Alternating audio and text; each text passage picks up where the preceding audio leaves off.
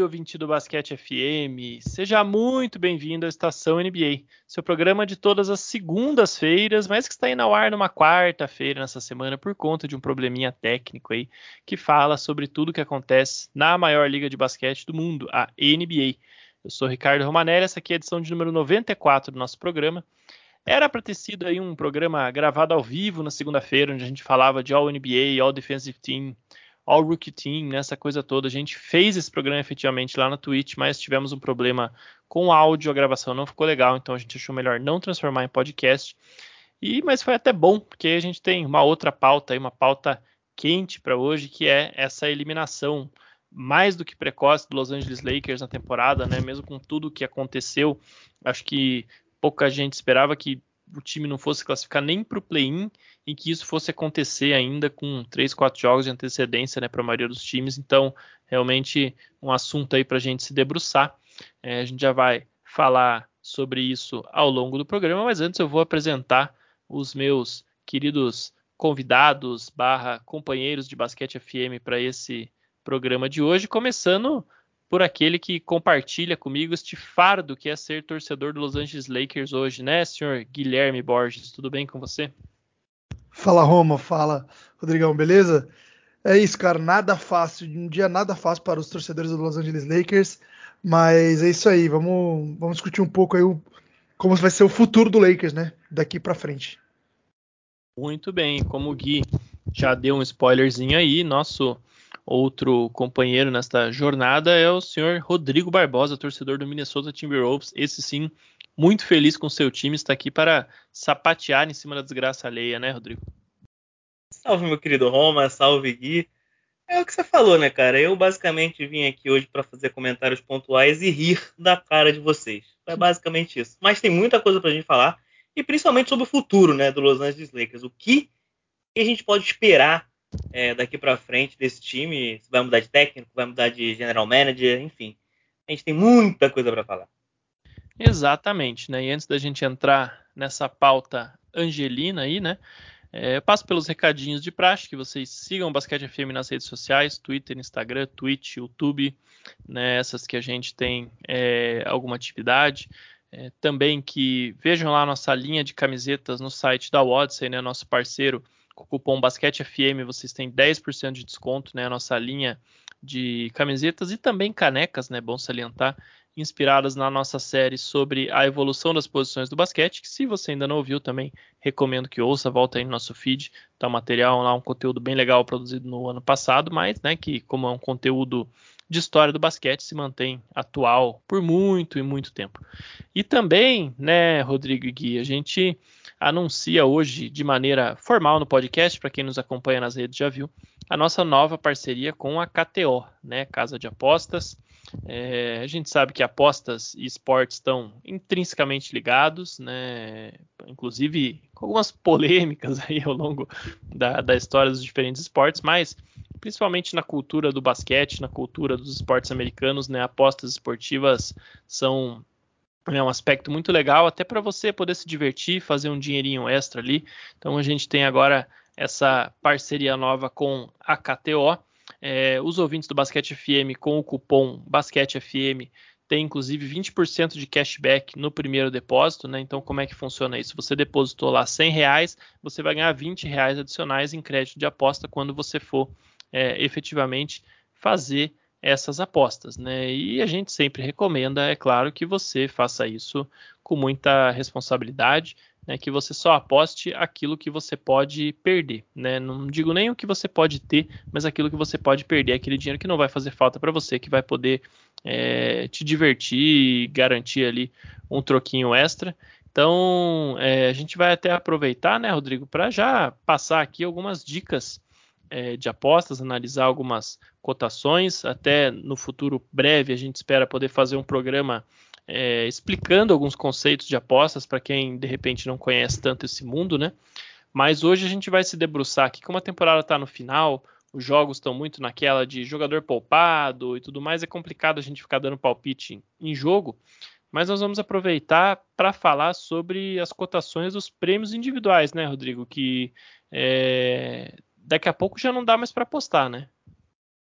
É, exatamente, Roma. A gente está fazendo, inclusive, esse programa com essas dicas de aposta é, em relação aos prêmios individuais da temporada, porque a gente está gravando hoje no dia 6 de abril e é, é, essas apostas né, para os prêmios individuais da temporada fecham no dia 12. Então, são só mais seis dias aí para você apostar. É, e eu acho que tem muita coisa que você pode levar uma graninha a mais se você um pouquinho ousado, digamos assim, né? Mas tem apostas seguras como o prêmio de MVP da temporada. É, a gente tem o Nicole Jokic com uma pagando 1.31, é, ele é o favorito lá na KTO, e o Joel Embiid pagando 3, o Yannis Antetokounmpo pagando 7.40, e aí Luca Doncic e Devin Booker já é muito é muito improvável que vençam, né, pagando 80 e 90 respectivamente. Então, se você quiser ali é, fazer uma apostinha ali no Nicole Jokic, talvez colocando ele numa múltipla, é, colocando outros prêmios desse, né, que vale, vale a pena a gente lembrar. Se você quiser escolher um jogador de cada prêmio desse, é, você faz uma múltipla, então aumenta a sua cotação e você consegue, é, acertando todos, ganhar mais dinheiro. Então é uma boa você colocar ali o Nicole Jokic para MVP da temporada, né, Roma? Acho que é o favorito e tem boa chance de levar. Pois é, independente aí de. Né, a gente até já fez o programa aqui de semana passada sobre a análise de quem deveriam ser os vencedores dos prêmios individuais. Né, uma coisa é quem, em tese, é o favorito, outra coisa é você analisar como esse favoritismo está se refletindo nas cotações. Né? Então, por exemplo, o Jamoran está ali pagando 1,14 né, para ser o, o, jogador que mais evoluiu a temporada regular. É um favoritismo muito grande que às vezes não vale a pena você apostar porque não vai ter tanto retorno. Né? Já quando você olha jogador defensivo do ano, né, o Defensive Player of the Year, aquela sigla DPOY, né, para quem não está reconhecendo o prêmio, é, você tem ali Marcus Smart como favorito, pagando 2.19, aí vem Bana Debaio, Michael Bridges tem ali 4.6, Rudy Gobert com 5.6 e o Yannis Antetokounmpo está pagando 14, ou seja, para cada um real que você apostar, ele paga 14. Então, talvez o Yannis não seja o favoritaço, né, mas com essa cota aqui, fica interessante, né, Gui? Já é uma aposta que, que vale a pena correr um risquinho, né? Claro, com certeza. É isso que você falou, né? É, não é um cara que está totalmente fora do palio, né? Porque a gente sabe que o Yannis é o Yannis, enfim, ele sempre tem essa é, magnitude, né, de, de batalhar por prêmios e o valor ali da aposta tá valendo demais, né? Então, um pouquinho que você é, aposta já tem um baita no retorno e caso você perca, você não perde tanto também, né? Então aí a relação é, que você vai investir barra retorno, barra risco de perder é uma relação boa, né? Então essas odds brincar com essas odds eu acho que é o segredo aí da, das questões de aposta, né? É, não apostar sempre no favorito, só no favorito, porque normalmente o retorno é menor, mas apostar naquele cavalo paraguaio peronomútil, né? O cara que tá ali com uma aposta não tão boa, mas tem sim chance de ganhar. Eu acho que o Yannis é a síntese disso daí. Exatamente. E pensando nisso, né, Rodrigo, você que é o nosso bookmaker oficial aqui do Basquete FM, você já bolou aí uma aposta múltipla que vai ficar como sugestão, né? Que inclusive eu vou jogar lá na nossa conta na KTO. Se o Basquete FM perder dinheiro, a culpa é sua. Sempre será culpa minha, né? Porque, né? Complicado esse mundo das apostas para mim, mas a gente vai colocar uma múltipla aqui misturando favoritismos com talvez surpresas que possam gerar é, mais dinheiro por conta da cotação então, a gente vai colocar aqui para o prêmio de MVP Nicole Jokic, tá? É, o prêmio de jogador que mais ouviu na temporada é, por mais que a gente já tenha até conversado isso em off, é, a gente acredita que, que, o prêmio não está tão assim favorável ao de Amoran, mas ele vai acabar levando por conta de toda essa narrativa da NBA e tudo mais que a gente já conhece, então a gente está colocando aqui o de Amoran para ser o vencedor do prêmio de jogador que mais evoluiu.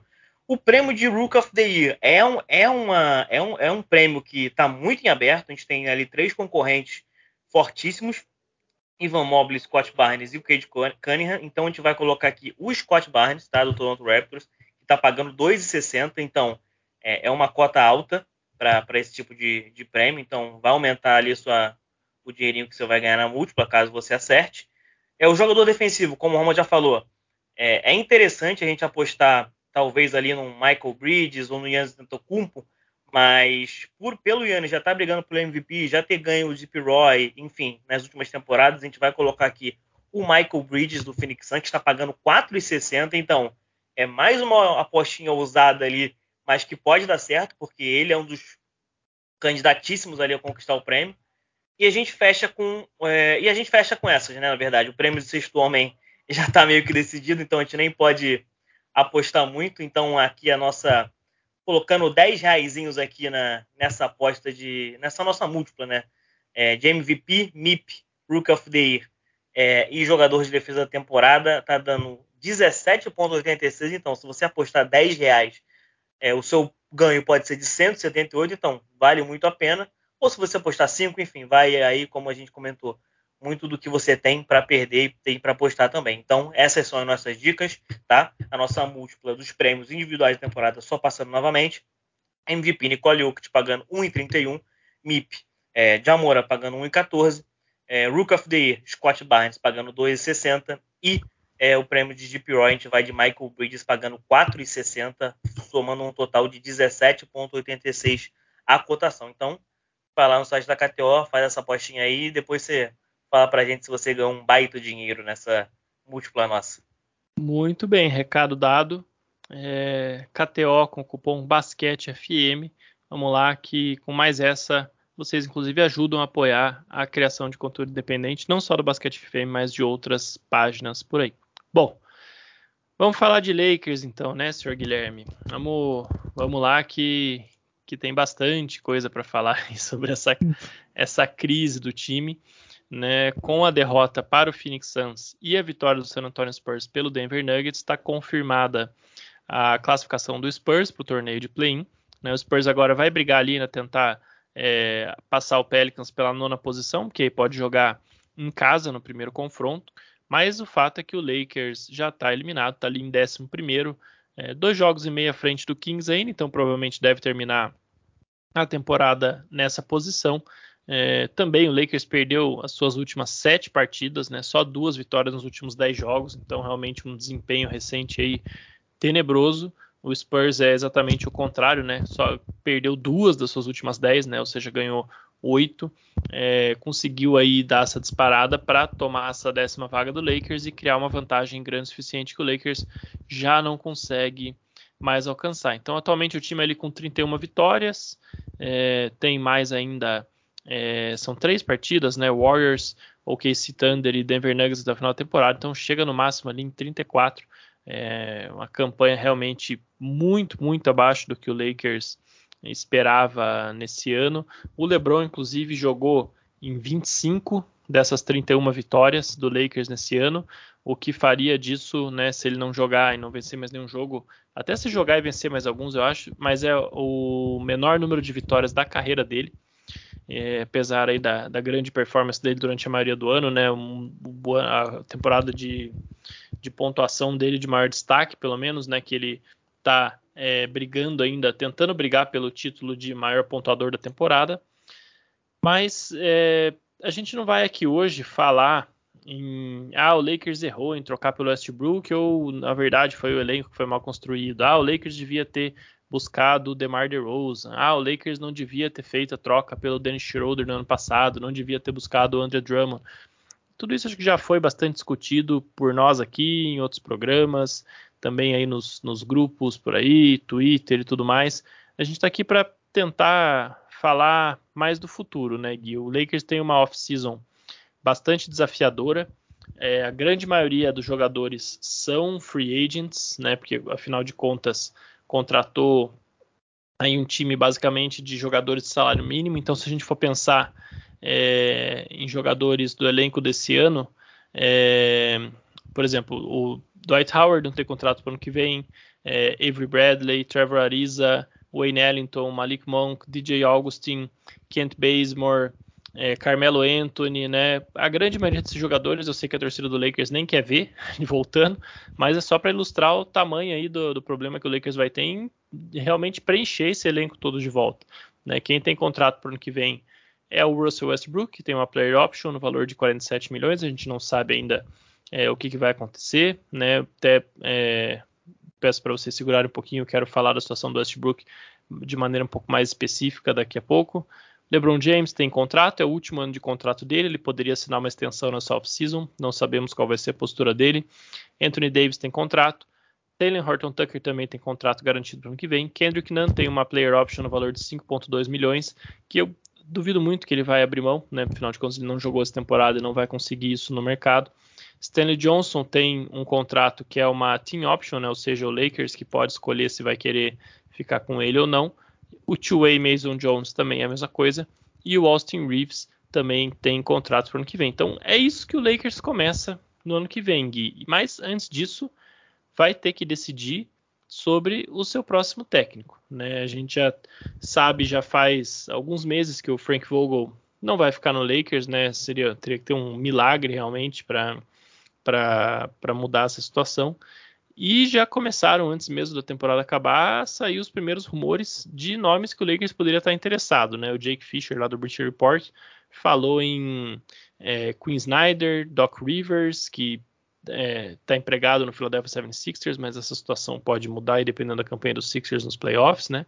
É, Mike Brown, que é assistente técnico é, do, do, Golden State Warriors, Steve Clifford está desempregado desde que deixou o, o Orlando Magic e né, o, o Snyder que eu citei no começo é técnico atual do Jazz, que também é outro time que está ali implodindo. Então, olhando para essa situação, panorama geral do Lakers, o é, que, que você acha que, que o time tem que vai. Que, que, caminho que o time vai seguir, né, efetivamente? É, uma, assim, em resumo, em resumo, tudo que o Roma falou é que o que aconteceu nessa temporada tem uma palavra define, é o desastre. Né? Essa temporada foi simplesmente desastrosa é, desde o começo dela, desde a montagem dela, né, da montagem do elenco, enfim, até o basquete efetivamente jogado. Então, por isso não cabe a gente ficar falando do que aconteceu, porque realmente já foi, e enfim, e o resultado mostra de forma efetiva que o Lakers e o front office do Lakers fez péssimas opções na montagem do elenco, né? E aí agora a gente começa mais uma vez reestruturar é, o futuro do Lakers, é, e aí sob essa perspectiva do técnico, é, o Lakers está numa situação bem complicada, porque assim, na verdade, né, o Frank Vogel ele tem a parcela de culpa dele, mas acho que de todas as pessoas que podem ser culpadas da situação do Lakers, acho que a dele talvez seja a menor parcela de culpa, porque o elenco não era bom, é, não era um elenco com um bom encaixe, é, e mais do que isso, não era um elenco que tem peças com as quais o Frank Vogel sabe é, montar um time. É, você fala assim, ah, mas o cara é técnico, ele tem que saber montar um time com todas as peças, mais ou menos, porque ele foi trazido para ser é, um técnico é, X, é, Y ou Z, né? Ele foi trazido para ser, no caso do Frank Vogel, né? Ele foi trazido para ser um técnico bom defensivamente. E a gente sabe que o Lakers foi um bom time defensivamente nos últimos anos. Até no ano passado, onde o Lakers é, teve algumas dificuldades, foi um bom time defensivamente falando. Então ele cumpriu com a função dele nesses anos. E o único ano que ele não conseguiu cumprir com essa função foi justamente quando não deram um time para ele com peças boas do ponto de vista defensivo. Então, sim, o Frank Vogel tem um, uma culpa nas questões da rotação, porque ele poderia ter usado muito mais o Austin Reeves, ele poderia é, talvez é, ter colocado mais o Enin Gabriel, Gabriel para jogar. É, ele até é, ousou bastante, usou legal o Stanley Johnson, enfim, mas é, as rotações defensivas, ele poderia ter tirado mais o Evie Bradley. É, a gente tem várias críticas para falar sobre a rotação do, do Frank Vogel. Mas de qualquer forma, ele nessa. É, se a gente pudesse dividir aí a pizza de culpa, né? A fatia dele seria diminuta, assim, comparado com é, o próprio LeBron James, o Anthony Davis, com o Pelinka. E, e mais o primeiro a pagar o pato, com certeza vai ser ele. Ele vai ser o primeiro a ser cortado. E aí o Lakers tem péssimos nomes, né? É, a gente até poderia falar de outros nomes mais interessantes aí que o Lakers poderia ir atrás, mas de novo, a gente sabe que o Lakers não vai atrás de nenhum desses caras. E o Quinn Snyder, para mim, seria o nome mais importante, mais, mais, interessante, porque é o técnico, assim, claramente o técnico com maior qualidade, até porque os demais técnicos ali são péssimos, né? O Lakers ir atrás de é, Doc Rivers me dá um calafrio na espinha, porque o Doc Rivers é ex-técnico faz tempo.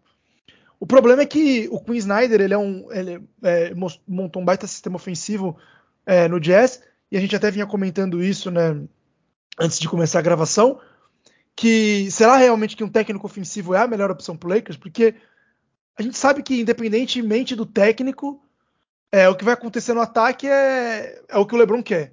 Então, o ataque funciona do jeito que o LeBron quer que ele funcione. Né? Ele não vai é, funcionar de nenhuma outra forma ali. Os, os jogadores vão se virar, a gente não sabe ainda como vai ser a situação do, Russell Westbrook, a gente vai falar sobre ele mais para frente. Mas na pior das hipóteses, o Lakers tem LeBron James e Anthony Davis. E é, o ataque tem sido até nas últimas temporadas, né? É, vão colocar a bola na mão desses dois para ver o que eles vão fazer, o que vai surgir daí. É, então, assim, será que realmente um técnico ofensivo é a melhor opção? Será que não é melhor colocar é, um técnico que seja melhor defensivamente falando, dar as peças defensivas para ele, para ele poder montar um elenco, é, poder montar um time defensivamente forte? É, ou será que tanto faz? Né? Porque é, eu, sinceramente, assim, eu não vejo porque o Queen Snyder sairia do. Primeiro que tudo bem, eu, eu concordo que o Jazz está implodindo. Eu, eu, acho que o Jazz não vai longe nessa pós-temporada. E tem, eu acho que é uma chance dele ser demitido. Mas, cara, eu não acho que o Queen Snyder. É, eu acho que não acho que vai ser fácil essa, essa saída dele. Não acho que é assim, ah, ele já tá fora, como é o caso do Frank Vogel, que com certeza já tá fora do Lakers.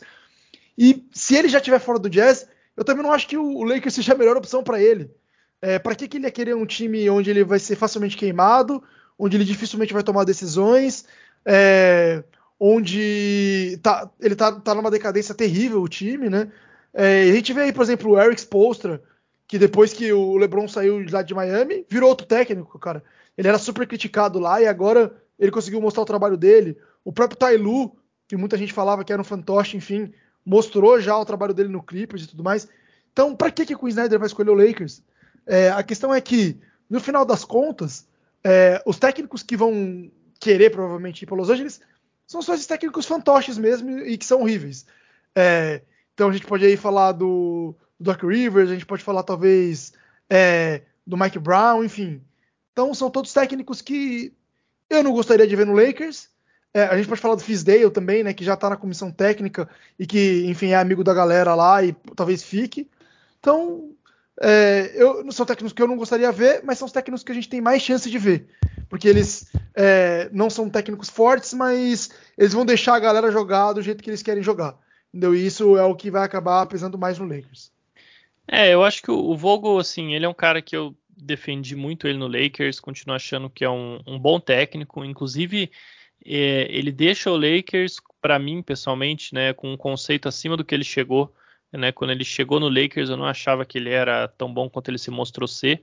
Não é um dos melhores técnicos da NBA e tal, mas mostrou que pode ser um técnico né, que vai fazer ajustes criativos, principalmente né, do lado defensivo nos playoffs, mas também ofensivamente. Exato. Ele foi muito bem naquele ano que o Lakers é, ganhou o título, né? Soube, inclusive, gerir bem o vestiário durante a maior parte do tempo.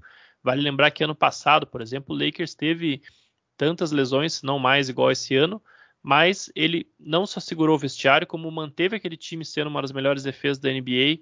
É, acabou chegando no play-in e perdendo né, no primeiro round depois, mas é, enfim, né, foi um, conseguiu segurar melhor as pontas do que nesse ano com um elenco muito pior e com mais problemas de vestiário também. Que esse ano eu acho que a gente vai ter esse tipo de notícia depois que a temporada acabar, né? Sai aquela matériazinha do The Athletic clássica já, uhum. aí depois sai aquela outra da Ramona Shelburne contando o lado da franquia, a gente já sabe como é que funciona a coisa.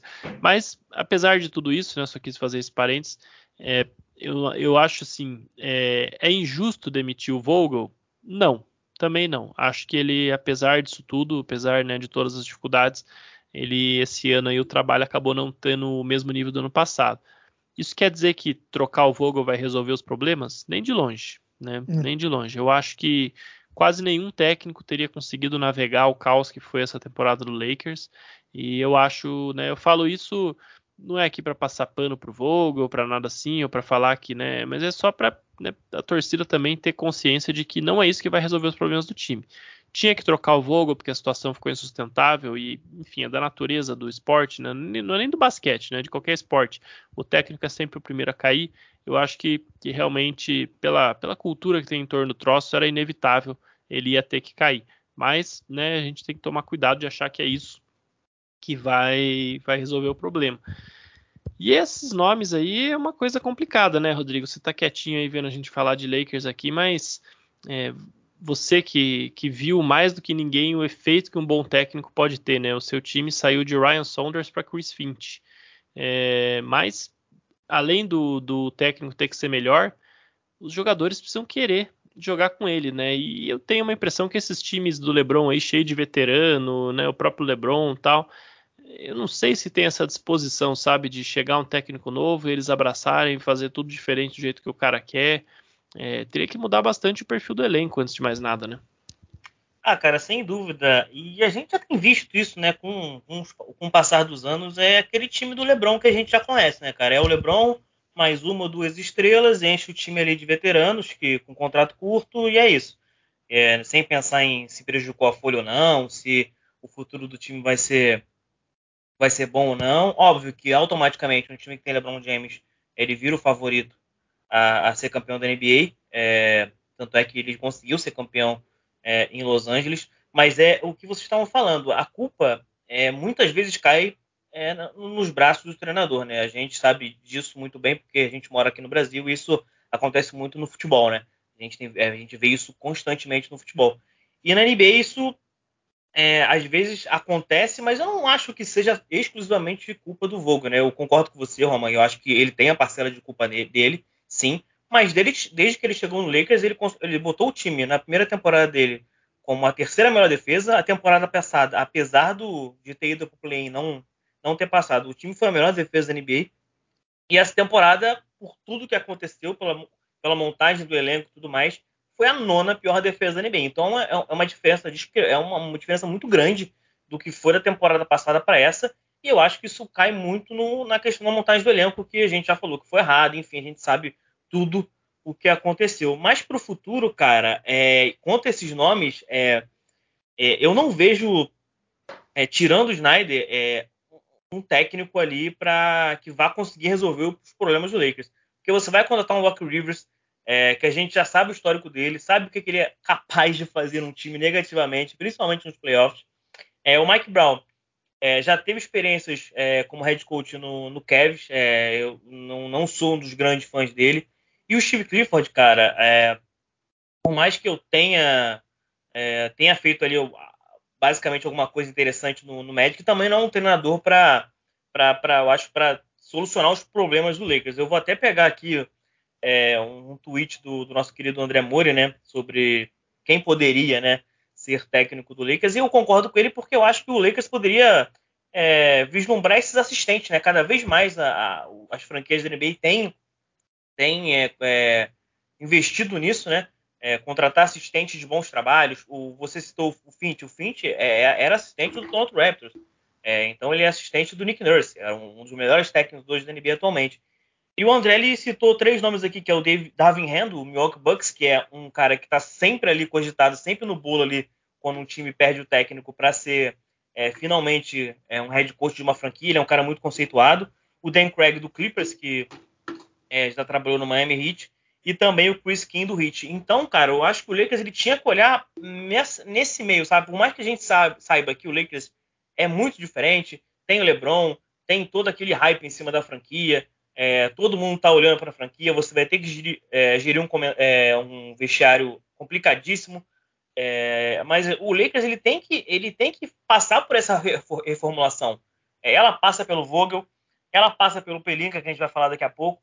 Então, acho que chegou num ponto que o Lakers tem que se reformular, porque é, os últimos anos do Lakers, por mais que tenha vencido o título recentemente, o time não tem ido aos playoffs. É, se eu não me engano, nos últimos 10 anos não foi em 7, algo assim, ganhou o título não foi em 7 os playoffs.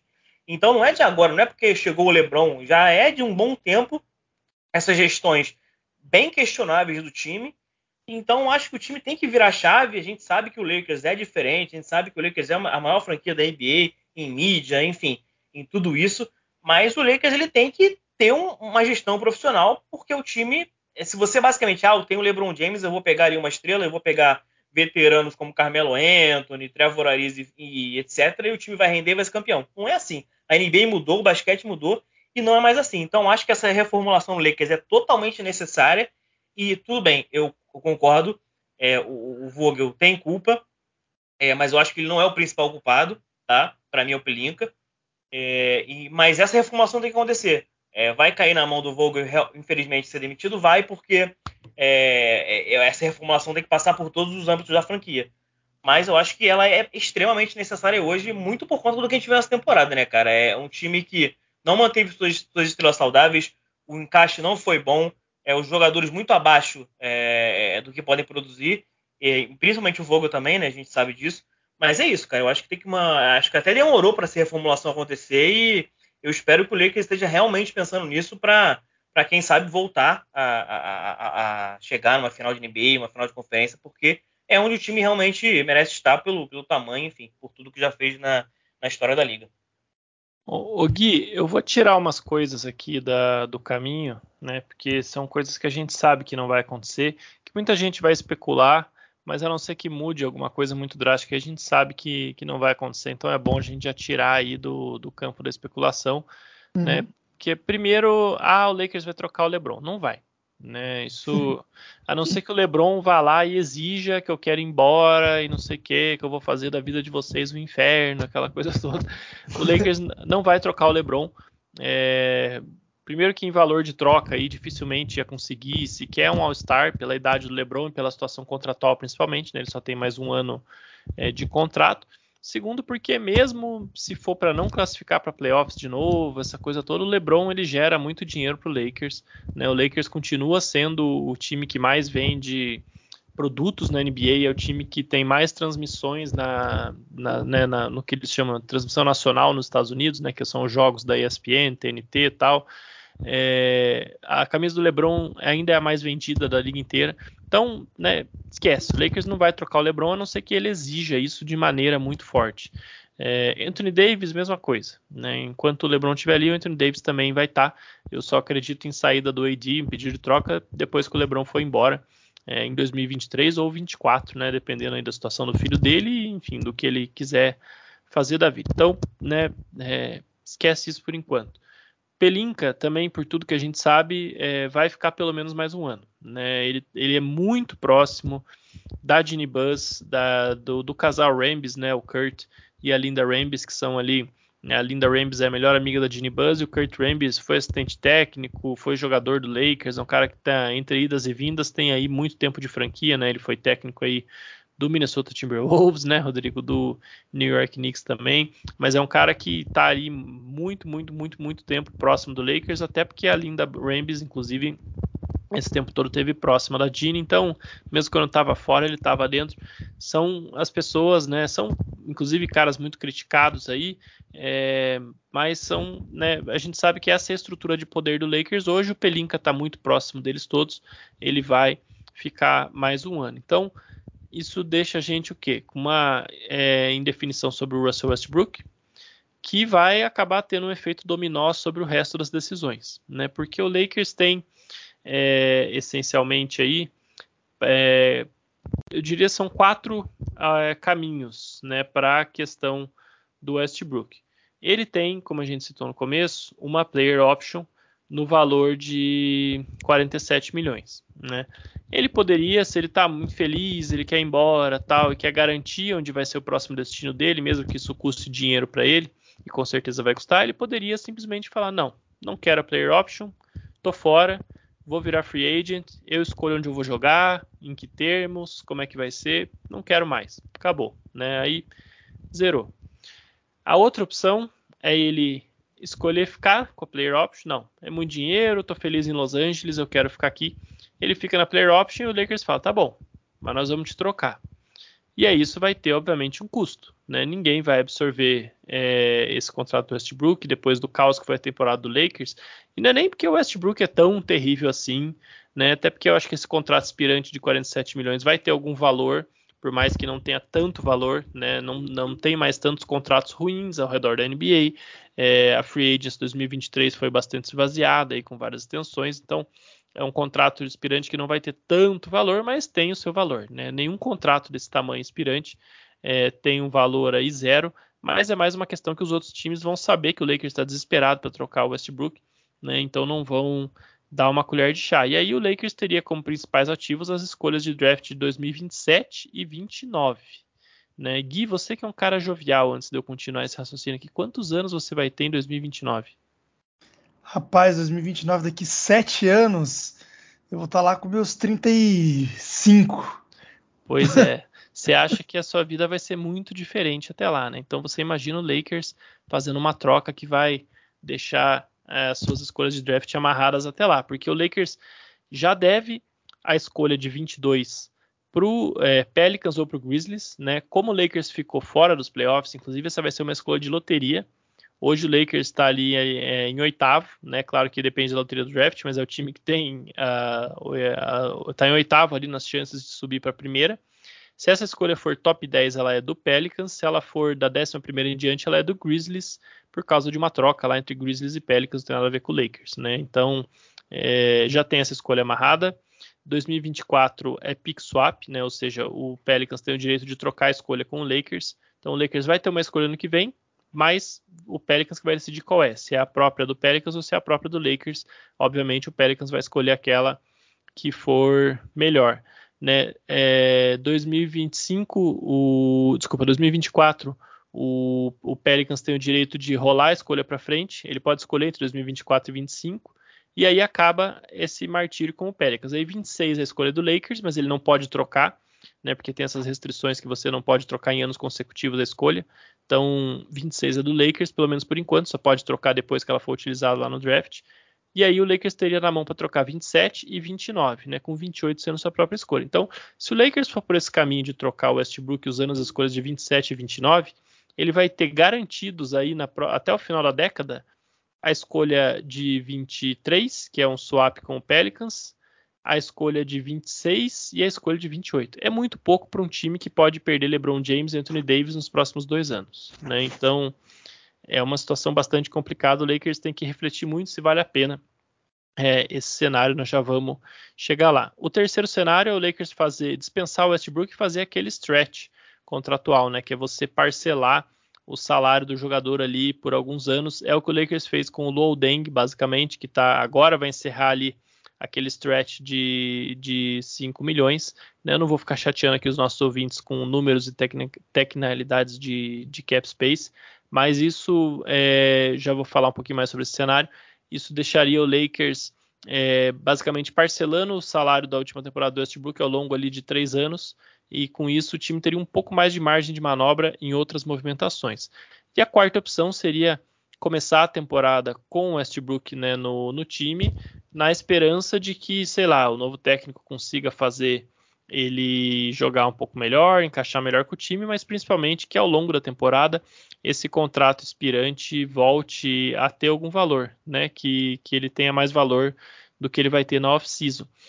O que, que, implica cada uma dessas opções, Gui, aí que eu queria o seu comentário, né? Se o Lakers for para a temporada com Westbrook no elenco, ele vai estar tá, é, mais 50 milhões acima do cap, só vai ter para se reforçar a mid-level é reduzida, né, de times que estão na Luxury Tax, ou seja, em torno ali de uns 6 milhões, vai poder contratar um jogador nesse valor, e contratos mínimos de veterano, que foi o que já fez aí nessa temporada.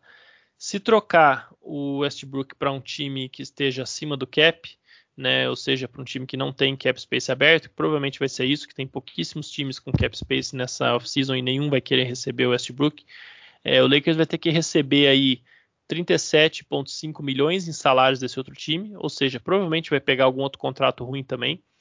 E ainda assim só poderia se reforçar com a mid-level pela metade aí dos 6 milhões e mínimo de veterano.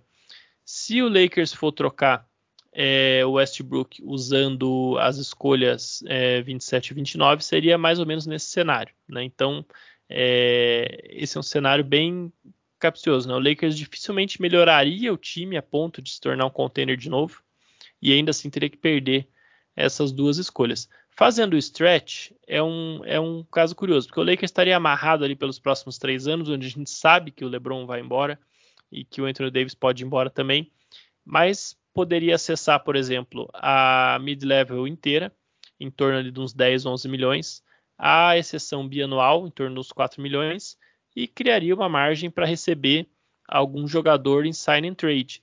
E aí pode usar essas escolhas 27 e 29 justamente para facilitar essa sign and trade. Então, um jogador aí que, que até o nosso André Moura especulou outro dia, por exemplo, seria o Colin Sexton, que é um jogador clutch também. Né? O Lakers poderia dar essas escolhas para o Cavs, pegar ele em sign and trade e ainda teria ali a mid-level, a exceção bianual, em tese, essa seria a opção que permitiria o Lakers criar um elenco melhor para o ano que vem.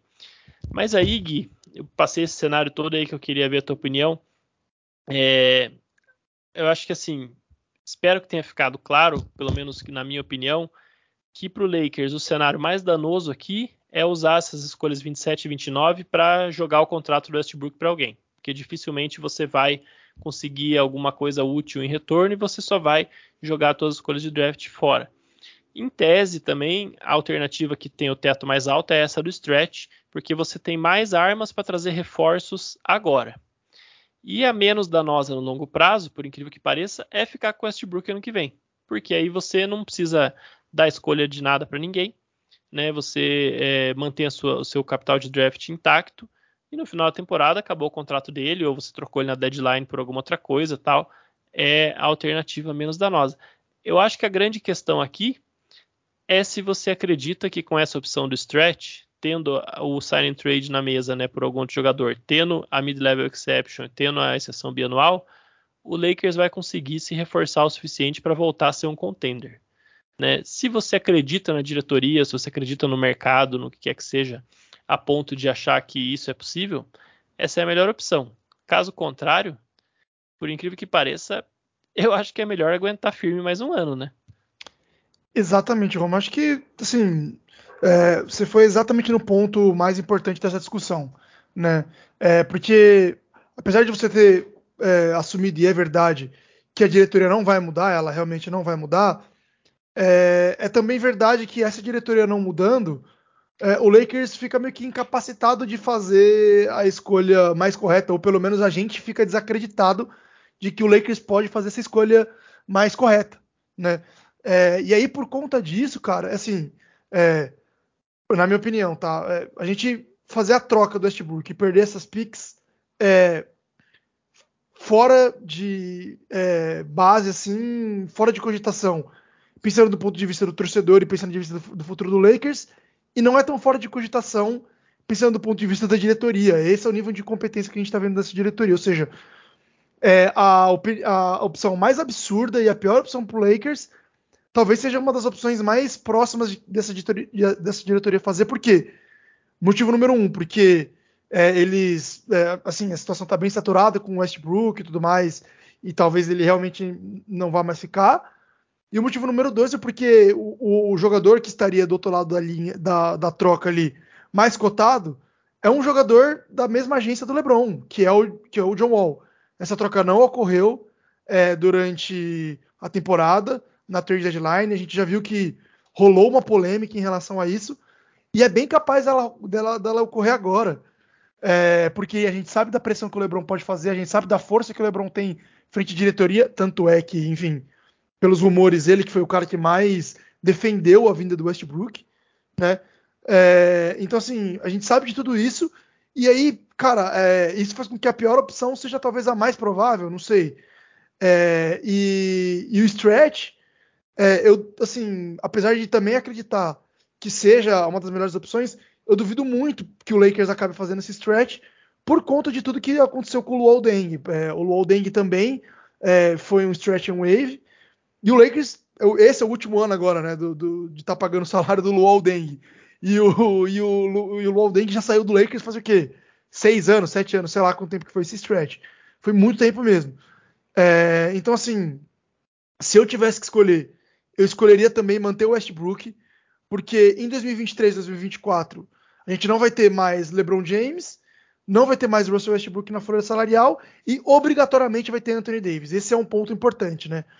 É, enquanto o salário do, do, do LeBron James, o, o, desculpa, o contrato do LeBron James acaba na próxima temporada, né? Ou seja, a temporada que começa agora no final de 2022 e termina no começo de 2023, é, o do Anthony Davis não. O contrato do Anthony Davis vai pelo menos até a temporada que começa em 2023 e termina em 2024. Então a gente tem aí um ano de folha salarial onde só teria o Anthony Davis nessa folha e o Taylor Tucker se ele aceitar a player option dele né?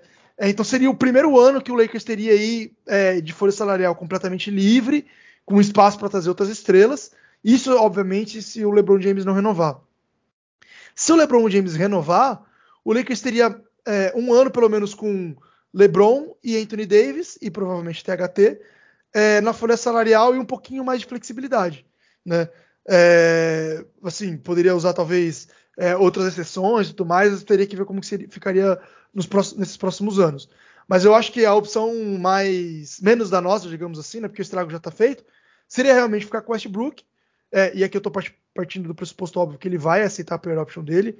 É, apesar de achar que de todas as pessoas, de todos os jogadores da liga, é, acho que ele seria o único que eu consigo enxergar é, que poderia não aceitar essa player option, até porque ele foi um cara que foi muito prejudicado nas trocas nos últimos anos, né? É, ele saiu do Oklahoma, foi pro Houston Rockets é, e sem gostar muito de lá, sem querer tanto e não deu certo. Saiu de lá, foi pro Washington Wizards meio contra gosto. Tudo bem, no Lakers ele chegou é, querendo jogar, mas enfim, não deu certo. Então, talvez ele seja um jogador que realmente quer decidir o próprio destino, né? Mas deixar 47 milhões de dólares na mesa, enfim, eu não sei se ele seria tão maluco assim. Então, partindo do pressuposto que ele vai ficar, cara, a melhor coisa é jogar com ele, fazer o quê? É, fazer mais uma vez um time baseados em mínimos de veterano e é isso, né? Não tem muita perspectiva realmente, já que a troca a gente é, só vai conseguir jogadores não tão impactantes assim e vai perder as picks, né? E o stretch ele vai continuar na folha salarial durante muito tempo. Sim, o stretch dá mais flexibilidade porque abre outras exceções que o Lakers pode usar, bianual, é, a full MLA e tudo mais, mas, de novo, considerando que a diretoria é completamente incompetente, então a gente sabe que o Lakers vai usar mal essas, essas exceções. Então, prefiro não ter essas exceções, prefiro ficar com Westbrook e só sofrer esse ano. E aí, na próxima temporada, 2023-2024, na outra temporada, né, daqui, dois, daqui duas temporadas, não essa que está chegando, na próxima, é, a gente vê o que acontece. Se o LeBron vai renovar, é, se ele vai sair, a gente vai ficar só com o Anthony Davis na folha. Eu acho que é só isso. Esse é o, cenário do Lakers, né? É, dada a situação que é horrível e que foi criada por conta da própria incompetência da diretoria, o que pode surgir é só é, uma situação pior do que essa. Né? Então, esse é o resultado de escolhas é, ruins, né? É, e é o fruto que o Lakers está colhendo, que está colhendo agora e vai colher nos próximos anos. Pois é, né? Você toca nesse ponto que é, é bem interessante mesmo que a gente, a gente saber que o Lakers vai usar mal, né? Porque teoricamente poderia fazer muita coisa, mas né, a gente sabe que vai ser complicado porque aí até não é só o trabalho ruim da diretoria, mas do jeito que o Lakers ficou agora, nessa situação, que ninguém sabe se o LeBron vai, o que o LeBron vai fazer daqui a um ano, o que, que o Anthony Davis vai fazer, se o Anthony Davis vai estar saudável ou não, quem vai ser o técnico. O Lakers voltou a ser um time que não é mais tão atrativo no mercado. É, o, é só a gente lembrar que quando o LeBron fica, eh, chega no Lakers e fica fora dos playoffs no primeiro ano, pouca gente lembra, mas o Lakers, apesar de ter feito a troca pelo Anthony Davis, não fez um mercado ali tão fácil, né? Conseguiu o Danny Green, que era um cara bastante é, visado naquele mercado, conseguiu, mas teve que pagar caro, né? O contrato do Danny Green não foi barato para os parâmetros daquele mercado, teve que completar ali. Avery Bradley era um cara que estava meio sem, sem destino na liga, né? Rajon Rondo de novo, é, DeMarcus Cousins, é, o elenco daquele ano o Lakers sofreu para montar, né? Do time campeão, não era um time que tinha lá muitas opções. Aí no ano seguinte foi o contrário. Né, conseguiu um Mark Gasol pelo salário mínimo, que era um cara que muitos times queriam. É, conseguiu ali né, o, o, o Dennis Schroeder via troca, mas também o Montrezl Harrell, né, que era o cara que tinha ficado. Tinha sido o melhor sexto homem, né? Na verdade, não tinha nem ficado no top 3, né, tinha sido o melhor sexto homem.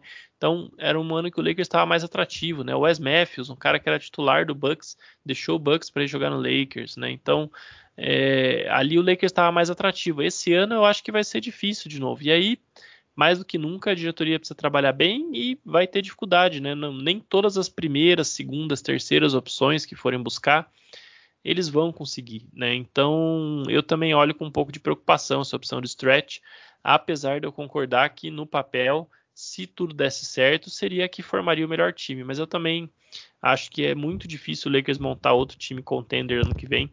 Então, eu pessoalmente cada vez mais estou acostumado com a ideia de que vai ter o Westbrook ano que vem de novo. A gente tem que torcer para ter um técnico que vá é, fazer é, a coisa funcionar melhor, pelo menos para que pelo menos o time, sei lá, classifique para playoffs, né? Ou sei lá, vai que encontram aí uma maneira diferente, conseguem né, os jogadores um perfil diferente, mas o fato, né, Rodrigo, é que precisa mudar completamente o perfil de contratação. O, o Lakers não pode ir atrás do monte de refúgio veterano de outros times e achar que vai dar certo.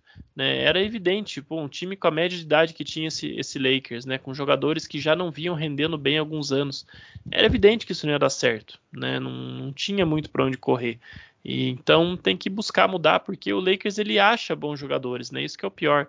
O Lakers achou um Alex Caruso praticamente do nada, né? O Austin Reeves é um cara que, claro, não vai chegar num patamar aí que o Caruso chegou, que é um jogador nível All Defensive Team, mas né, é um bom jogador de rotação. Lakers acha direto em, em, segundo round. Se você for pegar só as escolhas de final de primeiro round e segundo round do Lakers nos últimos anos, você vai ter Josh Hart, vai ter Kyle Kuzma, vai ter Thomas Bryant, vai ter Ivica Zubat, né, o próprio THT é um cara que, que ainda tem um potencial. É, enfim, o Lakers acha esses jogadores, mas não aproveita, né? Ou ele troca é, em transações bem questionáveis, ou acaba dispensando, enfim, a coisa parece que não rende, né? E aí substitui sempre, é, desde que o LeBron chegou, por veteranos amigos dele, né? Lá no começo era Tyson Chandler, né? era cada coisa que e continua sendo assim, apostando em Dwight Howard, que, que esse ano já não rendeu legal, né? Já está claramente no final de carreira, Carmelo Anthony, é, só você ver que os caras que deram ainda mais ou menos certo são os caras mais jovens, são caras assim que o Lakers tem que apostar, né? Malik Monk, que dificilmente vai conseguir segurar, Stanley Johnson, né? O próprio Austin Reeves. Eu acho que é essa linha que eu espero que o Lakers tenha percebido, né? Que não dá para esperar que o Trevor Ariza, três anos depois da última temporada decente dele, vá de repente encontrar o elixir da juventude e jogar bem, né?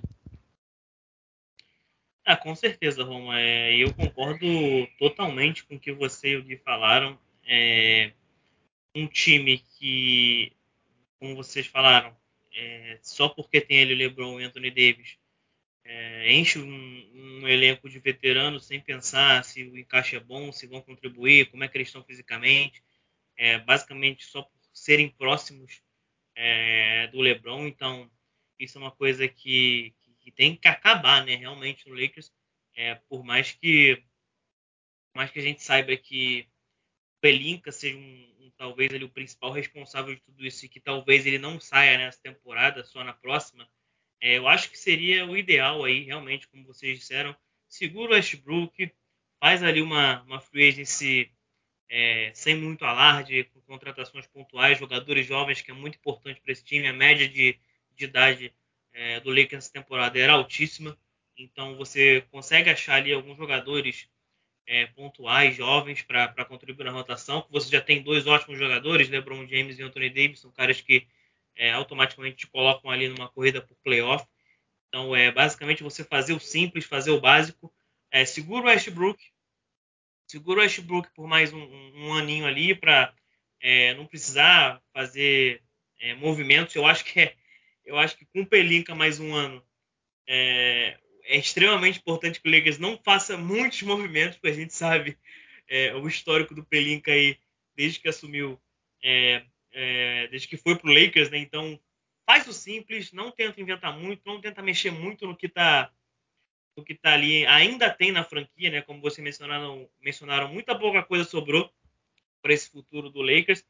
Então é basicamente fazer isso. Segura ali o Westbrook mais um ano, joga com LeBron James e Anthony Davis, tenta fazer é, que esse trio minimamente fique saudável e, e consiga jogar junto e, e, que renda, né? Principalmente o Westbrook, né? Que é, fez uma talvez a pior temporada dele na NBA é, desde que desde que chegou, né? No, lá, lá, no Oklahoma City Thunder.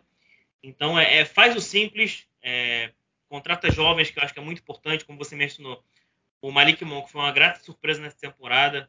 É, Stanley Johnson, enfim, faz essas contratações pontuais e, que aí você, beleza, você provavelmente não vai ser campeão é, no próximo ano por conta do, da, da, melhora das outras franquias da NBA.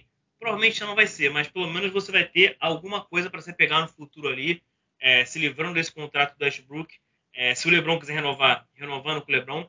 E você vai poder finalmente analisar uma free agency de 2023 que tem nomes interessantes aí para você reforçar o seu time. Então, acho que é, esse próximo ano do Lakers vai ser crucial para o futuro. é, da, da, franquia, né? Muito por conta disso. Então é fazer o básico, fazer o simples, não querer inventar muito, né? Que é, é o que costuma acontecer é, em Los Angeles e, e pensar mais realmente no, no, no, que vem por aí depois de 2023. E só para é, finalizar também uma parte do meu comentário, é importante também mencionar que assim, a gente não está só é, pegando no pé da diretoria mesmo, né? É, é, porque realmente a diretoria só vem fazendo movimentos ruins, né? Então, assim, vai lembrar que, pô, por que, que o Lakers não tem todas essas picks, né? Muito se falou lá atrás que é, o Lakers deu um overpay no Anthony Davis, porque muito provavelmente algumas dessas picks que foram pro Pelicans talvez não precisassem estar inclusas é, na troca, né? É, a troca que, o, que trouxe o Westbrook pro Lakers também foi super duvidosa. Será que precisava envolver todas essas peças? Será que não?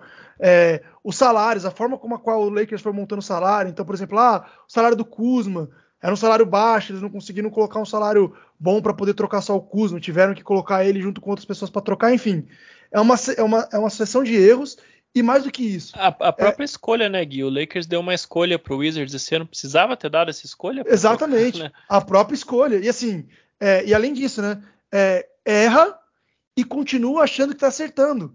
Ah, mas você tá viajando. É só ver os comentários é, da, da, das entrevistas depois dos últimos jogos, tudo mais que surgiu. Ninguém falou, olha, a gente errou e tudo mais. Tudo bem, eu entendo que o Westbrook tá lá ainda. Agora, os caras me virarem e falar, ah, a gente achava que tinha as peças suficientes para ser campeão, campeão, mas não foi por conta da, das lesões, é brincadeira, cara. É uma sacanagem falar um negócio desse, entendeu? E o único que é, falou aí, é, não publicamente, né, mas é, talvez tenha dado entrevista ali no The Atlético do mais falou, foi o Frank Vogel. Por quê? Porque é o cara que já tá com os dois pés para fora do Lakers já sabe, ele já sabe que já saiu, então ele pode jogar é, a caquinha no ventilador de qualquer jeito, entendeu? Só que esse é o ponto. O Lakers vem errando e continua é, e vai continuar errando por quê? Porque não, não, não enxerga ou não quer admitir que está errando, né? Coloca a culpa, cada um coloca a culpa é no outro, é, não em si próprio e todo mundo acha que está todo mundo lindo, que está tudo lindo, está tudo certo, né? Por outro lado, por exemplo, é, qual foi o movimento acertado que o Lakers fez aí durante esse, nessa era Pelinka? Pô, o Frank Vogel foi um, foi um cara acertado, né? O Roma já comentou, já comentou um pouco sobre isso, mas na época também tinha um monte de técnico que não, não decidia nada, que não falava nada, que ia ser só fantoche. Eles trouxeram um cara defensivo, era um cara que ninguém acreditava que ia fazer o time jogar defensivamente, porque é justamente essa configuração. LeBron é um monte de veterano, e aí, obviamente, que ninguém joga defensivamente. E ele fez o time abraçar a filosofia e jogar defensivamente, sabe? Então ele foi uma escolha acertada durante um tempo. E o Lakers escolheu os frutos, que foi o, o, o campeonato, né? É, agora, todas as outras escolhas o Lakers conseguiu errar, seja em valor de contrato, seja em envolver picks, seja nos movimentos que não foram feitos, seja que nos, movi nos movimentos que fez e que deixou de fazer outros. Então, assim, e continua achando que está acertando. Então, é por isso essa nossa descrença na diretoria de que vai continuar errando, né? Eu acho que o principal problema aí, Gui, é, é o Lakers, para acertar uma, ele tem que errar 50, né? Então, é complicado, né? Igual o Westbrook, né? É, exatamente. Igual o Westbrook. E é o movimento que o Lakers sempre faz, né? O Roma falou um pouco sobre ah, o Lakers ser atrativo ou não ser atrativo. É, boa parte da história do Lakers, ele acabou atraindo a estrela certa no momento certo né? E conseguiu acertar um movimento dentre os 50 errados que acabou gerando algum benefício muito grande, né? Só que está é, tá cada vez mais profissional, a gestão das franquias está cada vez é, mais excelente e o Lakers está ficando cada vez mais distante dessa gestão profissional excelente. Cada vez mais os GMs são pessoas profissionais, diretores realmente, que têm uma visão negocial. É, o Lakers não. O Lakers continua sendo essa família gerenciada como um negócio de família, onde o único, a única fonte de renda da família é o Lakers, e aí eles acabam fazendo economias de centavos para não ganhar milhões mais para frente, né? Então, economiza cada centavo naquele ano de uma forma total, completamente mesquinha. Então é isso que acontece. Então, o Lakers continua sendo gerido como se fosse 1980. Para quem está vendo a série do Lakers, o jeito que o Lakers era gerido, que funcionava lá naquela época, era o jeito que o Lakers continua sendo gerido hoje, que não funciona mais, não cabe mais num esporte completamente profissionalizado e globalizado como é a NBA, né? Então o Lakers está indo para trás enquanto está todo mundo para frente. Então é por isso que a gente só pode esperar erros atrás de erros dessa diretoria. Pois é, Gui, acho, achei bem interessante você colocar dessa forma, porque realmente fica parecendo às vezes que a gente está falando ao vento, mas é exatamente isso, né? Acho que outro ponto que seria interessante a gente né, colocar de maneira mais enfática aqui, que nós três acabamos concluindo que ah, deixar o Westbrook no time é a melhor opção. Então vai ter torcedor que vai ouvir isso aqui e vai falar: peraí, como assim? Olha o desastre que foi, vocês querem deixar o cara aí de novo? Mas né, é, espero que tenha ficado claro que é a melhor opção no sentido de que se você for usar os poucos ativos que tem para trocar ele, você não vai conseguir nada bom e vai ser pior lá na frente. Né? Então, é, é, espero que tenha ficado claro isso para os nossos ouvintes. É, baseado no histórico, né, Romo, é capaz de trocar o Westbrook e todas as piques até 200, é, 2050, né? Então é melhor deixar, deixa o cara lá, melhor. Não, é verdade, porque não adianta esperar. É, vai trocar o quê? Vai trocar pelo John Wall, ou vai trocar por dois contratos horríveis de algum outro time de caras que não tinham que passar nem perto de jogo de playoffs, e ainda vai ter que pagar pique para isso. Então, não tem lógica, sabe? E, considerando que... também, e considerando também, né, Rom, aquele, aqueles outros pontos que você colocou. De novo, não importa o que vocês leem por aí, o que vocês veem por aí. O Lakers não vai, não vai trocar o Anthony Davis porque ele tá muito machucado. O Lakers não acha que o Anthony Davis é gordo, que ele é um fora de forma, que ele é chinelinho, tá bom, pessoal? Não acha. Ele não vai trocar o LeBron James. Então, assim, não caia nesse papo. O cenário do Lakers é esse que a gente pintou aqui, e dentro desse cenário, ficar com o Westbrook é a opção menos pior, porque não estraga os próximos anos. Estraga, sim, o próximo ano. Talvez o Lakers consiga um milagre num técnico aí, duvido, mas talvez estrague o próximo ano, mas não os outros. Todas as outras opções estraga, além do próximo, todos os outros anos. Então é por isso que ficar com Westbrook é a menos pior delas. Exato, né? E também eu acho assim, não acho que o Lakers teria vencido a NBA esse ano, tal, mas a gente também não pode ignorar as lesões do LeBron e do AD, né? Eu acho que isso são dois pontos que estão sendo, estão acabando, né, não, não sendo tão falados aí nessa coisa toda. É, a lesão do Kendrick Nunn, não, acho que isso não faz diferença nenhuma no final das contas. Mas eu, se tivesse tido uma temporada, por exemplo, qual foi 2019-20, onde o AD foi ali candidato a Defensive Player of the Year, né? O LeBron tava mudando a narrativa ali, querendo ser MVP e tal. Pô, tivesse tido uma temporada desse nível desses dois, o Lakers tinha tido sido um time aí pelo menos umas 47, 48 vitórias, talvez um segundo round de playoffs. Acho que os times bons achariam as maneiras de explorar o Westbrook e o elenco veterano nos playoffs, mas eu não tenho dúvidas que, que muita coisa teria sido diferente.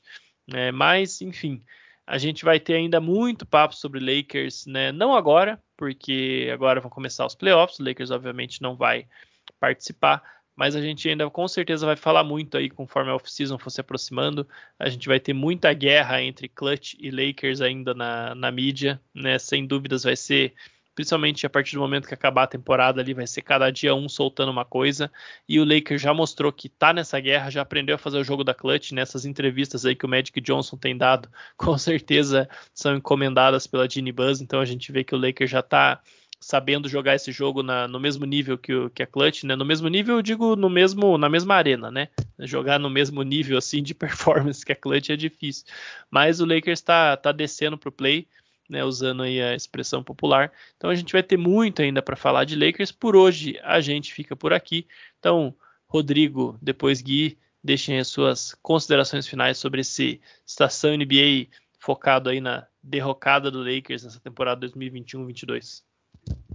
Sempre um prazer, Roma, estar aqui com vocês. Você, Gui, é o assunto é, mexe com muita gente, né? Porque o Lakers tem muita, muita torcida aqui no Brasil, então é, é bom a galera, a torcida realmente do Lakers ouvir isso, porque a gente fez meio que um dossiê aqui, né, do, do, que, do que foi e do que será é, o futuro da franquia. Então, acho que é muito importante a galera entender o que a gente quer dizer, porque é uma franquia gigante e, e o futuro e o presente, né, do, não, não, é dos melhores e o futuro, é, se não as decisões não forem tomadas corretamente, podem estar ameaçados. Sempre um prazer. É, não se esqueçam de sempre seguir a gente ali nas redes sociais, né? Twitter, Instagram, YouTube, Twitch, é tudo Basquete FM, só procurar lá. E lembrando, KTO, é, cupom Basquete FM, você ganha 20% de cashback no primeiro depósito. E também tem a Odyssey, tá? Que são as camisas da série da História das Posições que a gente fez. Tá lá no site, cupom Basquete FM, também você ganha desconto. É isso, até a próxima. Isso aí, você, Rodrigão. É, muito, mais uma vez, muito obrigado aí pela participação. É, a gente vai parar de falar de Lakers por um tempo, então por isso que a gente alugou o ouvido de vocês aí para falar de Lakers por essa última uma hora aí. E ah, é importante, viu? É, o Lakers não vai trocar o Westbrook pelo Curry. porque o LeBron falou que gostaria de jogar com o Curry hoje, isso está saindo nas notícias aí. Então, outra coisa importante também, não acreditem nisso. Mas brincadeiras à parte, é isso aí, galera. É, sigam a gente nas redes sociais, é, sigam os nossos apoiadores, comprem as camisetas lá na Odyssey. É, apostem via KTO se vocês decidirem apostar, obviamente, com responsabilidade, só aquilo que vocês podem perder. E é isso, continuem conosco, continuem acompanhando aí os nossos podcasts e as nossas lives na Twitch. E é isso, valeu Roma, valeu Rodrigão, um abraço para vocês e falou! Valeu Gui, valeu Rodrigo, obrigado a todo mundo que nos ouviu até aqui, um grande abraço e até a próxima.